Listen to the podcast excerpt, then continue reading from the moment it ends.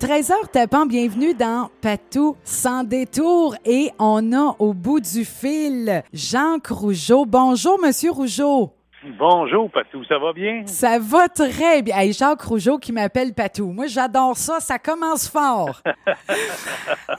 hey, Monsieur Rougeau, hey, premièrement, merci beaucoup d'avoir euh, accepté euh, ben, euh, ma, ma, ma demande d'entrevue. Euh, parce que vous savez que je vous ai vu euh, à la télévision. C'était comme euh, une rétrospective aux enfants de la télé. C'était comme les meilleurs moments. Puis vous m'avez fait capoter. Hey, C'était le fun, hein? c'était une bonne émission. Hein? J'ai bien, bien, bien aimé ça. Vraiment. Oui. Hey, là, on va expliquer aux auditeurs le petit bruit. Là, vous n'êtes pas dans votre bain. Vous êtes présentement à quel endroit?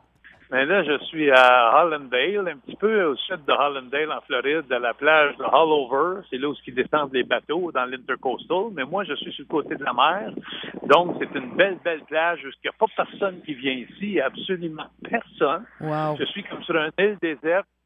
Et puis, euh, c'est vraiment magnifique. Là. Il n'y a pas de vagues. Fait qu'on se baigne. Il fait beau. Il fait presque 13 degrés. Puis, euh, fait qu'on est bien, bien chanceux. On remercie le bon Dieu de pouvoir être ici, ça, c'est sûr. Eh oui, hein, je comprends. En tout cas, profitez-en pour nous parce que par chez nous, il fait pas si chaud, là. Puis je, puis je dois te dire, par contre, euh, moi j'ai entendu que c'est très, très froid de temps-ci, mais, euh, mais je dois te dire qu'on a travaillé très, très fort pour les vacances qu'on a là. C'est pas comme si j'étais en vacances tout le temps. On a, euh, la conjointe puis moi, là, on travaille beaucoup sur mes spectacles. L'année passée, ben, au mois d'août, on a travaillé sur mon dernier combat que j'ai fait avec mes trois fils en équipe au Parc Jarry, le stade IGA qui est devenu le stade Uniprix, ou vice-versa, le stade Uniprix qui est devenu le stade IGA. Et puis, euh, on avait 11 000 billets à vendre. On a fait des spectacles. C'est un an et demi vraiment que j'avais pas pris de vacances. Oh, Et puis, fait que là, on s'est tout mis un petit peu de, on s'est tout mis un petit peu de côté, un petit peu de- des sous de côté. Puis là, on s'est pris une vacance de trois mois. wow. Une vacance bien méritée. Ah, ça, ça, oui. Par contre, je veux pas en faire des jaloux parce que pendant l'été passé, pendant que tout le monde était en vacances à Montréal, prenait du soleil, nous, on travaillait sur le dernier parc, euh, le dernier parc Jarry, mon spectacle mes trois fils. C'était du matin au soir. J'ai même pas vu l'été passé, l'année passée. Fait qu'on se reprend un petit peu cette année. On, on, en- on ne vole pas notre vacances. Non, non, non. Eh, me- euh, Monsieur Rougeau, est-ce que vous êtes présentement, est-ce que vous êtes, on peut dire que vous êtes à la retraite ou vous n'êtes pas du tout à la retraite finalement? Mais je suis pas du tout à la retraite. Je suis à la retraite de la lutte. Oui. Mais, euh, mais, mais, mais je ne suis pas du tout à la retraite parce que je fais beaucoup des, euh, je fais des conférences humoristiques depuis quelques années. Euh, c'est comme des one-man shows, des stand-up un peu. C'est beaucoup d'humour, mais c'est surtout sur ma carrière de lutte. Mes Oui. 41 ans de carrière Hey, quand avec même. des avec des vidéos, puis des photos, puis un gros matelas à la fin où ce que je vais chez du monde la foule, puis je leur fais des phases de lutte à leur insu. Non, Puis, non, euh, non. Fait qu'on s'amuse beaucoup, beaucoup. Fait que je vis encore ma passion beaucoup. Euh, d'ailleurs, j'ai beaucoup de spectacles de bouquets. Je m'en vais chez vous, d'ailleurs. Vous n'avez pas une salle qui s'appelle la salle Victoria chez vous, quelque chose comme ça? Euh, non, pas à ma connaissance. C'est quoi la salle de... C'est quoi une place que vous avez chez vous, une salle? Ben, je m'en viens au mois d'août chez vous, à Quatico. À Quaticook? Il y a 200 places, à peu près 200, Hey! 250 places. Non, non, mais là, c'est le pavillon des arts et de la culture. C'est ça, c'est là que je vais. Oui, oui, c'est Vous ça. venez ici au Ça mois d'août. Ouais, ouais, ça va être annoncé bientôt, mais là, c'est moi qui vous donne une exclusivité. Oh Parce que c'est moi qui ai booké le show matin. Là, là, ça va être déjà, là, je pense, ça va être plein. Là, Je- j'ai l'impression que le téléphone va déjà sonner au pavillon des arts. Mais là, vous me faites toute une surprise, là.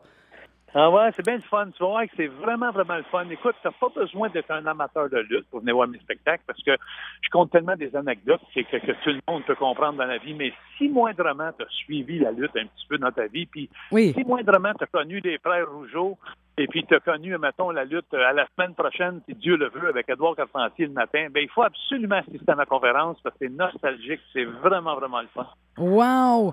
Hey, là, là, c'est sûr, c'est sûr qu'on va aller vous voir parce que c'est ça que je vous disais avant d'entrer en onde tantôt.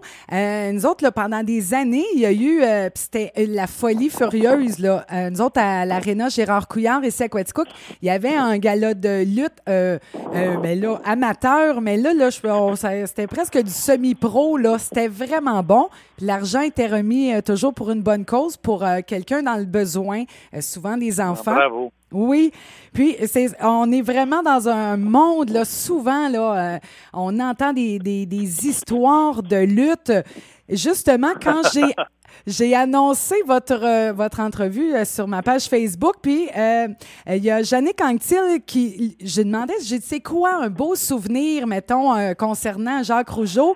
Et mon ami Jannick Anctil qui m'écrit, dit Les frères Rougeau, lors de leur combat mémorable au Palais des Sports de Sherbrooke, ils savaient soulever la foule comme comme aucun autre lutteur.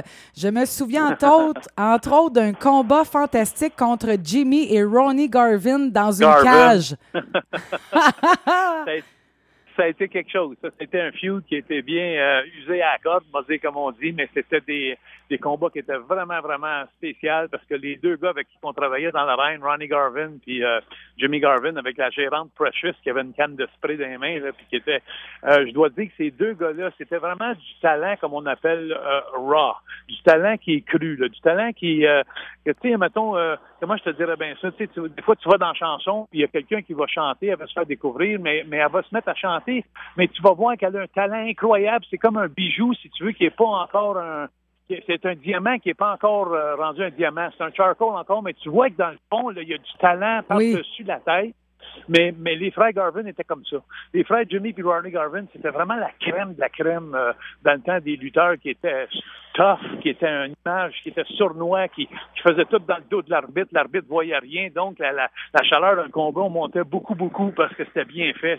C'était vraiment un gros feud qui était bien apprécié par les, amateurs de lutte au Québec, les frères Garvin contre les frères Rougeau. D'ailleurs, les deux plus gros, les deux meilleurs combats que j'ai eus, je te dirais, c'en était un de mes deux, puis c'était au Forum de Montréal c'était la vengeance parce que le premier combat qu'on avait lutté contre les frères Garvin, euh, ils nous avaient sauté avant la cloche. On n'avait oh. jamais eu de combat. Puis ils nous avaient attaqué avant, puis il avait même pris mon père, puis il l'avait pitché dans l'arène, il l'avait mis sur une civière, puis il n'y a jamais eu de combat au Forum de Montréal. Il y avait comme 20 000 personnes, qui n'ont jamais eu de combat. Puis euh, un mois après, ils ont appelé ça le massacre de la Saint-Valentin. Euh, puis, là, on est revenu, moi et Raymond, en équipe contre les Garvin. ça a été un combat. là. C'était absolument magique, ce combat-là. Pour moi, ça m'en donne des frissons encore quand j'y pense. Oh, wow! mais savez-vous qu'est-ce qui est impressionnant? C'est de vous entendre parler de ça, mais avec tant de passion. Euh, puis là, j'ai fait un peu votre biographie. Euh, pendant, euh, ben, ben, pendant à peu près une heure, l'entremêlée de chansons. Puis, euh, vous venez vraiment d'une famille de lutteurs, une famille qui a été très importante dans le monde de la lutte au Québec. Ben, disons qu'on est, on est quatre générations. Et puis, il y avait mon grand-oncle à DOG qui était le premier de la famille. Puis G, sa sœur, qui s'appelait Albina, a eu deux enfants qui s'appelaient Johnny puis Jacques Rougeau, qui étaient mon père et mon oncle, qui était la deuxième génération. Oui. Donc, c'est le grand-oncle qui a parti ça. Puis après ça, c'est mon oncle et mon père, Jacques puis Johnny. Puis après ça, il y a eu moi, Raymond et Armal, les bonnes années euh, dans les années 80. Puis après ça, depuis 20 ans, mes fils font de la lutte. Puis là, on s'est tout retiré au mois d'août. Euh, le 18 août dernier, les, mes trois fils avec moi, ont tout lâché la lutte. C'était 75 ans d'histoire de la famille Rougeau qui s'éteignait. Et puis, mais ça a été fait, euh, écoute, grandiose. Ça a été tellement un bon combat. Puis je veux pas être prétentieux, mais tu sais, quand tu dis là que tu luttes en équipe avec tes trois fils, là, ah. les trois, c'est les trois, c'est des bêtes différentes. C'est trois gars complètement différents. Ils ont tout leur atout, toute leur force. Puis, euh, en tout cas, ils m'ont fait honneur le dernier soir au Parc Jory, ça, c'est sûr. Ah, wow, wow, wow. Alors, les fistons qui ont suivi, euh, bon, papa, les oncles et le grand-père également. Mais partout, il faut que tu comprennes quelque chose, que c'était pas leur rêve eux autres, c'était mon rêve à moi. Oh. C'était mon rêve. Alors, pendant 20 ans, ils ont fait de la lutte pour papa. Ils n'ont pas fait de la lutte pour eux autres. Puis quand que, dernièrement, dans les dernières années, là, ça traînait de la patte, ça leur tentait plus d'aller. Mais il faut se dire que ça l'exigeait beaucoup parce que toutes les fins de semaine, il fallait descendre à Montréal de Rodun, qui était une heure, à toutes les fins de semaine, tous les samedis, dimanches pour faire des pratiques générales. Puis, puis les enfants aujourd'hui, puis les adolescents, ça allait mieux jouer au Nintendo puis au NHL puis, que d'aller dans un gym pendant quatre heures de temps. Puis, euh, fait vu que c'était pas leur passion, mais ils ont été, fait que je leur ai demandé, j'ai dit, écoutez les boys, j'ai dit, là, je sais là, que j'ai usé ma corde au bout, là, mais je vais vous demander une dernière affaire. J'ai dit, faites-moi vivre le rêve que mon père a vécu il y a 30 ans. Mon père a fini son dernier combat en équipe avec ses trois fils, qui étaient Raymond, moi et Armand. Wow. Et puis moi, j'ai revécu la même même chose avec mes trois fils. Puis les gars se sont entraînés, ils se sont donnés. Puis euh, en avait deux. J'en avais un qui venait de Vancouver, qui reste là-bas. Puis mais ça a été, euh, c'est magique. Quand je parle de ça, j'ai, tu dis que tu dis que j'ai de la passion, hein. Oui. Mais j'ai bien plus de, j'ai bien plus de peine que de passion. Oh. Ah, oui, c'est sûr, c'est sûr. Oh là là. Est-ce que vous auriez aimé ça que vos fils aient ce feu sacré de la lutte-là comme vous l'avez eu? Absolument. Euh, ça va sans dire. Moi, j'ai été, j'ai été né dans une arène de lutte. Euh, quand, quand, quand j'étais jeune, j'avais 4-5 ans, puis euh, j'étais autour de la maison, c'était Abdullah de Butcher, puis Joe le Duc qui venait chez nous, puis euh, ça venait jaser avec mon père du match qui était pour avoir demain soir au Centre Paul Sauvé. Ça venait parler du combat chez nous à Saint-Sulpice. Mais moi, j'avais 4-5 ans, puis je voyais Abdullah, puis Joe le Duc avec plein de cicatrices dans le front, puis ça venait chez nous parler de la... Puis, puis, puis j'étais comme... Pour moi, c'est une passion depuis que j'étais au monde. Et puis, euh, mais malheureusement, ça n'a pas été une passion pour mes fils. Puis euh, je dois dire aussi que la WWE aujourd'hui, qui était la WWF dans, le temps, euh, nous a pas rendu saveur non plus, nous a pas fait ça facile pour mon fils et moi. Mon fils, il avait question qu'il perce à un moment donné, il y avait deux ans. Puis euh, finalement, on, a, on est allé faire un tryout en Floride. Puis euh, on avait une rencontre avec Vince McMahon. Et puis, euh, il s'est jamais présenté. Il nous a fait attendre comme huit heures de temps au Centre Bell. Puis on a attendu huit heures assis dans la cafétéria du Centre Bell le soir d'un show. Puis il était supposé nous rencontrer à midi. Puis il a rendu à 7 heures le soir, 7-8 heures, il a envoyé deux autres gars nous rencontrer juste pour nous dire qu'il n'avait pas le temps de nous rencontrer. Oups! Ça, ça a été, ça a été une vengeance, mais écoute, c'est correct parce que moi et Vince, on est nés années depuis longtemps. Là. Euh, Vince McMahon, tout le monde le connaît bien, mais il me connaît bien moi aussi parce que moi, je suis un des seuls qui l'a laissé d'accompagner. C'est pas lui qui m'a mis dehors, c'est moi qui l'ai laissé. OK. Puis, euh, puis, puis, il n'a jamais appris ça. Puis, puis, en plus de ça, le fait que quand je l'avais laissé, je l'avais dit à tout le monde pourquoi que je l'avais laissé, parce qu'il n'avait pas tenu sa parole. OK. Puis, euh, donc, ça, fait, ça, ça, ça a suivi son cours. Et puis aujourd'hui, mais j'en ai des, des, des, des, conséquences de ces gestes-là, mais moi, je veux dire comme histoire, tu sais, j'ai toujours été un gars qui était fier, orgueilleux, puis j'avais des valeurs puis des principes, puis il n'y a pas personne assez riche pour me faire perdre ces valeurs-là. Non. Oh, hey, mais c'est euh, là, vous avez parlé d'Abdullah de Botcha tantôt. Moi, dans mes souvenirs de jeunesse, parce que là aujourd'hui j'ai 43 ans, mais je me souviens qu'Abdullah de Butcher me faisait peur. il dit moi avec. Parce qu'il était gros, il, était, il pesait comme 300 livres, 280 livres. Il y avait des. Ce qui était le plus peurant là-dedans, c'est pas que c'était un noir dans le temps, parce qu'il y avait ben pas non. de noir tant que ça des lutteurs. on avait peur un peu. Puis, mais c'était le fait qu'il y avait des cicatrices qui partaient du milieu de la tête oui. en haut, puis qui se ramassaient jusqu'en haut de ses paupières. C'est ça. Parce que tu sais que c'est nous qui se coupaient avec les lames de rasoir dans le temps. T'sais. Non, non, non, non c'est nous qui se faisaient saigner. Et puis, euh, puis, dans, puis avec lui, eux autres, c'était grave. Eux autres, ils se coupaient d'en haut de la tête jusqu'en haut. C'est fou. On dirait que Joe le Duc, là, il est en compétition avec l'autre pour savoir qui était pour avoir plus de cicatrices. Ben voyons. Mais euh, fait, quand il regardait en pleine face puis qu'il rencontrait, euh, puis ça, il s'agissait juste que Joe le, Joe le Duc, euh, il te fasse des gros yeux, là, tu sais, comme s'il voulait te faire peur avec toutes ces cicatrices-là. C'est pas long que tu avais peur pour le vrai, tu sais. Hey! Non, mais c'est pour ça. Puis moi, là, c'est comme une image, là, je me disais, mon Dieu, on dirait presque qu'il s'était fait décapiter. Là, j'ai dit, Seigneur, ça brasse. Hey, Monsieur Rougeau, je voulais savoir, est-ce qu'il y a, là, pour le commun des mortels, là, qui ne connaissent pas euh, la lutte en profondeur, est-ce qu'il y a des choses qu'on serait, qu'on serait vraiment surpris d'apprendre? Ben oui. Euh, les, les, les, choses les plus surprises que tu vas apprendre, euh, je te dirais, ben ça, c'en était une, la lame de rasoir, évidemment, parce oui. que tout le monde pensait que c'était des capsules de ketchup puis des capsules de sang, puis c'était vraiment des lames de rasoir. Une autre chose que je pourrais dire, qui est bien intéressant aussi, que le, le, vraiment le, le, le gars qui, qui, pensait tout connaître sur la lutte, euh, je vais te dire que dans les années 70-80, oui. quand on luttait, ça a changé après la WWF. Quand on est arrivé dans WWF en 85, ça a changé. Mais, mais de mes années que j'ai commencé avant ça, dans les années 70 à 85, savais-tu que toutes les fois que deux lutteurs rentraient dans l'arène, tu sais, des fois, tu voyais euh, le monde, il disait Oh, je l'ai vu, il parlait à l'autre dans l'arène. Oui, il oui, parlait, oui, oui. Mais, mais, mais savais-tu que dans un combat de lutte qui était improvisé, il y avait oh, il y a, la seule affaire que tu savais que c'était la fin. Tu savais qui, qui gagnait, c'est tout. Et le reste, c'était toujours le méchant, le vilain, qui collait le combat au fur et à mesure. C'est lui qui était le boss, le méchant. Autrement dit, quand tu étais dans l'arène, moi j'avais une idée, là, je disais bien, moi j'écoutais toujours le mauvais. Puis le mauvais, il disait, bon, ben OK, j'ai cours d'un quart, de moins ta cool, drop plate, reprends prise de tête, reprends là. Là, je prenais, je faisais tous ces mouvements-là, je revenais en position assis à terre, puis là, après ça, il, après ça je lui demandais, puis, puis après, puis après, c'est toujours le vilain, le méchant, qui dictait l'allure du combat. Ben voyons, donc ça veut dire que là, le spectacle, dans le fond, vous l'appreniez sur, euh, sur le ring au fur et à mesure. Sur le moment. Sur le moment, puis, puis en plus de ça, ce qui était le plus drôle là-dedans, c'est que dans les années 70, dans les années 80, puis les années 60, les lutteurs qui étaient des méchants, c'était tous des tapets. C'était tous des buveux de bière, puis c'était toute l'image qu'il y avait, puis c'était eux autres les plus intelligents. C'était eux autres qui dictaient le combat, mais donc c'est eux autres qui dirigeaient les gars Ah. euh, du début à la fin.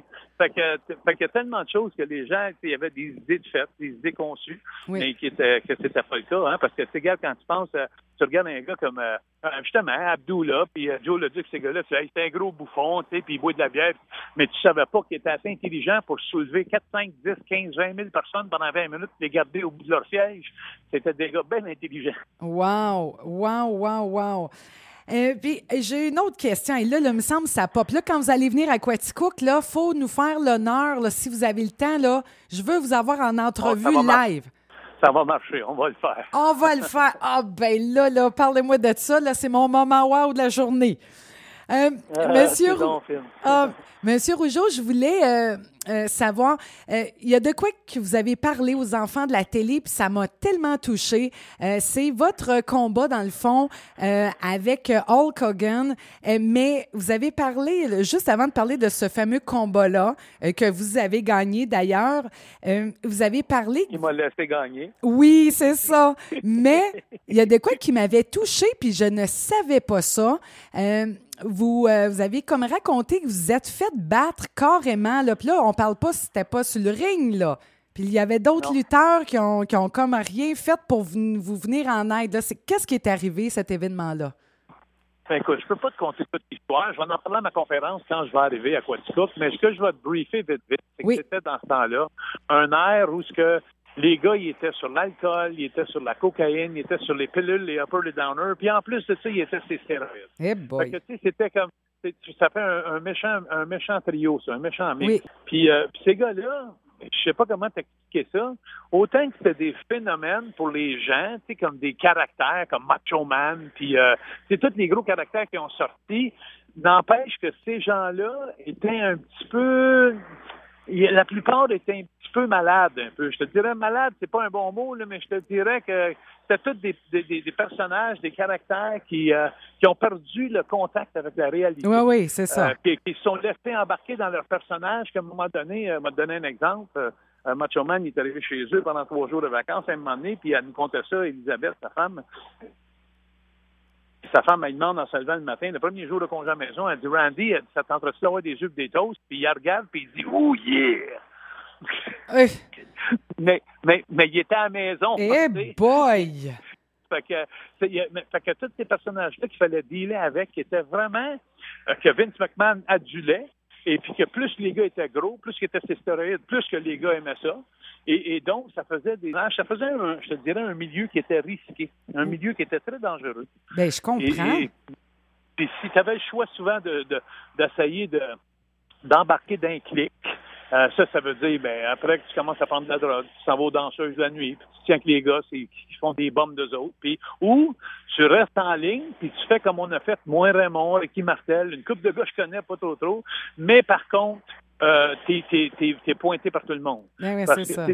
t'es, pas, t'es pas bon pour la compagnie. Parce que ce que toi, si toi tu réussis, maintenant je te donne un exemple, si on avait lutté le dimanche après-midi à 1h l'après-midi à Washington, puis à 3 heures on prenait l'avion pour aller lutter à New York, mettons à 4 heures le soir, on luttait deux fois le dimanche, mais il y a des gars qui se plaignaient beaucoup de ça parce que c'était beaucoup demandant là, sur le temps, l'ouvrage, le corps, lutter deux fois, puis le voyagement. Puis donc les gars souvent ils mettaient des moyens de pression, si tu veux, au boss à Vince McMahon. Soit qu'il arrivait en retard ou ben, tu sais, il disait, hey, je suis fatigué, là, je peux pas performer en ça. Mais, mais, mais Vince avait le, le problème, euh, il avait le don de nous mettre dans le trouble, moi et Raymond, entre autres, parce qu'il disait toujours aux gars, mais oui, mais les gars, si Jacques et Raymond sont 17 à l'heure puis sont capables de le faire, pourquoi vous le faites pas, vous autres? Oh non, bon. Puis là, fait que tu peux comprendre deux petits Québécois dans un vestiaire anglais qui devient Ouais, ouais. le, le- le- le portrait parfait, là Oh que. Vince il veut. Alors, ça a créé beaucoup d'animosité. Ah. Alors là, c'est là que ça s'est construit un peu avec les British Bulldogs. Et puis, à un moment donné, ben, c'est ça qui est arrivé. Ils ont, ils ont juste décidé de faire la loi. Mais je vous conterai tout ça dans ma conférence. Comment c'est arrivé le, le- le tout début de l'incident, puis comment est-ce que j'ai fait après, une semaine après que j'avais mangé ma volée? Puis euh, oui, en effet, ça a été un moment, un moment très, très difficile dans ma vie. Euh, de, de, de, de, comprendre, d'essayer de comprendre ce qui s'est passé. Parce que euh, si tu as 11 gars qui étaient à côté de toi, puis tu manges une volée, littéralement une volée, des coups de pied d'en face, tu es dans un bain de sang, puis il n'y a personne qui fait rien, ton cerveau essaie de comprendre. Parce que moi, je suis un gars que si je m'achetais dans la rue, mettons, plus pas parce que je suis gros puis je suis fort, c'est juste parce que c'est mon instinct humain que si je vois, je passe sur le bord de la rue, puis je vois un gars qui est après frapper une femme, mais je vais arrêter, puis je vais lui demander, hey, qu'est-ce qui se passe? Là? Ouais, ouais, ouais. je me, me, me tournerai pas le dos. Là, non, non. Puis, euh, fait que ça a été difficile pour moi d'accepter tout ça, mais avec les années, et je te dirais depuis 30 ans, j'ai réussi à passer par-dessus, puis pour moi, ça n'a pas été facile, mais les deux façons que j'ai fait ça, ça a été en donnant des conférences dans les écoles, je fais ça depuis 20 ans, mm. c'était un peu, il y en a qui pensaient que j'étais un bon gars, là, je faisais ça, mais c'était pas tout à fait le cas, c'était plus une thérapie pour moi, d'essayer d'aider les jeunes pour pas qu'ils passent par où j'ai passé, parce qu'il n'y a pas un être humain qui devait passer par là. Wow. Euh, c'est pas dans ma tête à moi. Oui. Ça m'a aidé beaucoup avec le temps. Pour Parce passer que... par-dessus, mais, euh, mais ça, c'est un événement qui était euh, drastique, dramatique, qui a manqué Oui. de me couper ma, coûter ma carrière. Puis, euh, fait que oui, ça a été. euh, tout le monde nous pense tout invincible des lutteurs, puis pas tout faire. Puis, Seigneur, si le monde me connaissait vraiment dans le fond, il n'y a, a, pas- a personne plus transparent que moi dans la vie. sais. Hey, parce que là, là, tu sais, là, après des événements comme ça, est-ce qu'on on a un genre de, de, de choc post-traumatique? Euh, tu sais, je veux dire, au niveau euh, de la santé mentale, au niveau, euh, euh, je qu'est-ce qui se passe? Ben, Ben, je sais que, tu sais, Patou, faut pas se le cacher. Quand tu vois les, les... oui, c'est sûr que j'ai un problème mental. Il faut pas se le cacher parce que tous les gens aujourd'hui, d'ailleurs, si tu vois beaucoup de gens, la plupart des gens qui aident les autres, c'est parce qu'ils ont subi quelque chose, eux autres. Ils ont subi un, genre de, traumatisme. Puis, puis, puis, puis euh, donc, c'est les gens malades qui aident souvent les gens parce que c'est eux autres qui l'ont compris le plus. Ceux qui n'ont jamais compris quelque chose en vie, ils, ils- pas qu'ils s'en foutent, mais s'intéresse-moi à ça. Ouais. Mais quand tu vis quelque chose de drastique ou de, de traumatisant, mais là, c'est sûr que tu le comprends beaucoup plus. tu es en Puis, euh, mesure d'aider avec que- fait- ton vécu, là. Oui, oui, absolument. Puis, euh, mais ça ne nous fait pas une meilleure personne. Ça nous fait juste une personne qui a été atteinte dans la vie puis, qui, a, puis qui a partagé ça aux autres. Puis, euh, ça ne nous fait pas une, me- une meilleure personne. Ça- mais ce que je dois te dire personnellement, moi, mes 20 ans dans les écoles que j'ai faites, euh, 20 écoles, 30 écoles par année, ça m'a permis de passer par-dessus et puis de, de parce que je vais te le dire, en 20 ans, partout, je te le cacherai pas, je, je n'ai pas, je n'ai pas sauvé un million de personnes, mais je peux te dire que j'en ai sauvé trois en 20 ans. J'ai vraiment trois personnes que j'ai sauvées de l'intimidation. C'est juste trois cas particuliers que les parents m'ont fait comprendre que j'ai vraiment, vraiment fait une différence, et les élèves aussi. Euh, ça, c'est, c'est- c'est quelque chose que, que, que je vais me rappeler pour le restant de mes jours. Mais, euh, Mais oui, mais parce là, que de penser, je veux dire, penser pourquoi je te dis ça. là. Et tu- on, on était parti là. Euh, Mon Dieu. Euh, mais ça, c'est toutes des choses, euh, dans le fond, que, bon, au pire que les gens pourront appre- en apprendre plus pendant votre conférence. Ah, mais c'est pas, écoute, là, je te fais la morale, mais dans le show, il faut rire. Ben, oui. là, là, dans le show, c'est beaucoup plus différent. Il y a beaucoup plus de. de on rit beaucoup. J'ai des anecdotes que je compte, des anecdotes que. euh, écoute, c'est fou. là. À un moment donné, moi et mon frère Raymond, on est en Australie avec la WWF, puis euh, on se ramasse sur une plage nudiste. Euh, parce que le chauffeur de limousine, le chauffeur de limousine, il voulait nous faire un cadeau avant qu'on parte d'Australie, parce qu'on l'avait assis dans la première rangée en avant le soir au spectacle. Puis il nous avait dit qu'il nous qu'il nous amènerait voir la plus belle plage au monde. En tout cas, ça, quand je compte cette histoire-là à ma conférence, je te dis que le monde, ça rit. Hey. C'est fou comment ça rit. Mais les affaires qu'on a faites, qui s'est passé là, c'est comme inhumain.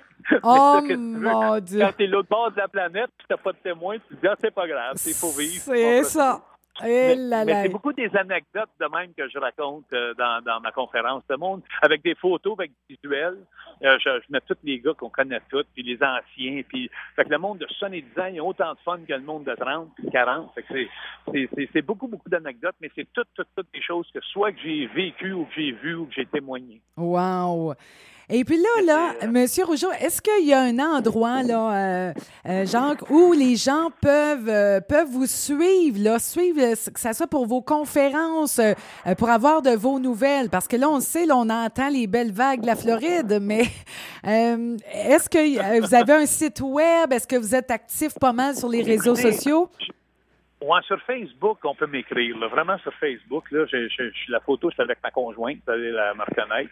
Oui, puis on La- la la- salue. Nathalie, là, la belle Nathalie, on la salue. Oui, c'est ça, Nathalie. Bon, salut Nathalie. Justement, elle est à côté de moi, elle a presque pas grillé. là. Ça va bien. Ah, Puis, ça euh, va elle te dit bien. bonjour. Ah, bonjour de c'est Quaticook. elle qui. euh, bon, bonjour de partout, toute la gang de, de Quaticook. Mais, mais moi, ce que, ce, que, ce que je veux dire par là, c'est que tu peux me rejoindre sur Facebook. L'affaire qui est assez spéciale, il faut que je vous explique. Oui, que si jamais vous voulez assister à ma conférence à Quaticook, euh, moi, je vais avoir ces 200 places, je pense qu'il y a. oui, Mais en moi, plein là, ça. Moi, moi, au mois de mars, je m'en vais chez vous à Quaticook comme quatre mois avant le show, parce que c'est au mois d'août. Oui, Puis moi, je m'en vais rencontrer cinq compagnies. Juste cinq compagnies qui vont m'acheter des billets. C'est 40 billets par compagnie. OK. Puis, puis la, puis la- la salle va être pleine. Puis moi, je fais ça dans une journée. Je remplis ma salle. C'est moi qui vais rencontrer des présidents de compagnie puis qui vend mes billets moi-même. En personne? à quoi. Puis euh, ça, ça va être au mois d'août. Mais moi, au mois de mars, je m'en vais vendre ça. Fait que ce que je peux suggérer, vu que toi, tu es maintenant en contact avec moi, Oui, que si, parce que c'est tout corporatif, mes, mes conférences. C'est Oui. vraiment juste des compagnies. Euh, toutes les fois que tu arrives deux mois avant mon show, c'est complet, c'est guichet fermé, c'est moi qui vends les billets. Donc, si jamais il y en a qui veulent vraiment participer et avoir du fun, ils pourront t'écrire. Et toi, tu pourras m'écrire, puis je leur réserverai des billets à la porte. C'est ma conjointe qui est à la porte quand on arrive. En quand le monde arrive plus. soir, puis on aura une enveloppe avec les billets dedans. Ça, je suis capable de faire ça. S'il y en a qui veulent prendre la peine de le faire. mais là, je vous le dis, là, avec cette entrevue-là, c'est sûr, là, j'entends, là, c'est ça, là, nous autres, on reçoit des textos et compagnie. Il y a déjà du monde qui veulent y aller. Fait que là, j'ai dit, ça, Ben voyons donc. Oui, oui, oui. C'est, euh, ça va être euh, quelque chose, mais vous êtes, euh, vous êtes euh, très apprécié, euh, vraiment là. vous êtes comme un chouchou québécois. c'est-tu drôle? Ben non, mais pour vrai, puis c'est, ça fait comme partie là de, euh, je veux dire, hey, combien avait des figurines de lutteurs, puis combien là euh, écoutaient la lutte le, le Ah, dimanche ça, là. c'est le fun. J'ai, j'ai tout hâte de voir, de montrer ça à ma conférence, toutes les choses, des thèmes de collection, puis je passe avec des anecdotes. C'est le fun. Euh, wow. mais au magasin, moi, puis Jimmy Hart, là, chez ceux qui ont connu Jimmy Hart, qui était le gérant là, de, de la lutte dans WWF, Oui. euh, quand, on, quand on atterrissait dans toutes les villes à travers du monde, tous les lutteurs, quand on atterrissait, ils cherchaient un gym. Puis ils se parlaient entre eux autres. Il est où le gym en ville, ici, à mettons, à Paris? Il est où le gym? Quelle rue? Quelle place? Puis toutes les places qu'on faisait de même. Puis moi puis Jimmy Hart, on cherchait toujours les Toys R Us.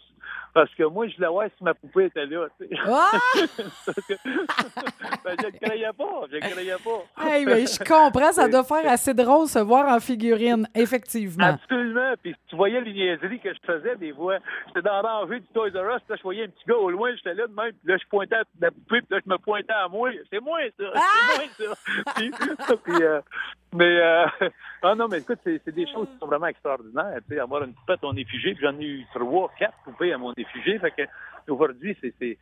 Ça, ça a passé le temps que quand j'étais jeune, c'était un rêve. Aujourd'hui, c'est apprécié. Oui. Aujourd'hui, j'apprécie tout ce que j'ai réussi. Hey, en tout cas, là, Jacques Rougeau, c'est un honneur. Merci vraiment euh, d'avoir pris ce temps-là. Et la prochaine entrevue, on se book ça live. Parce que là, je vous l'ai pas dit, mais il y avait même quelqu'un qui m'avait écrit, un homme qui, qui m'avait écrit, parce que j'avais annoncé votre- euh, qu'on sera en entrevue aujourd'hui. Puis il m'avait dit, il dit, Patou, il dit, j'aimerais tellement ça rencontrer Jacques Rougeau. Mais là, j'ai dit, ça va être un peu dur, il va être un peu en Floride. Mais on aura la chance, je vais, je vais lui écrire s'il n'est pas à l'écoute présentement. Mais euh, c'est sûr que vous allez être... euh, On s'arrangera pour le croiser. On s'arrangera pour le croiser.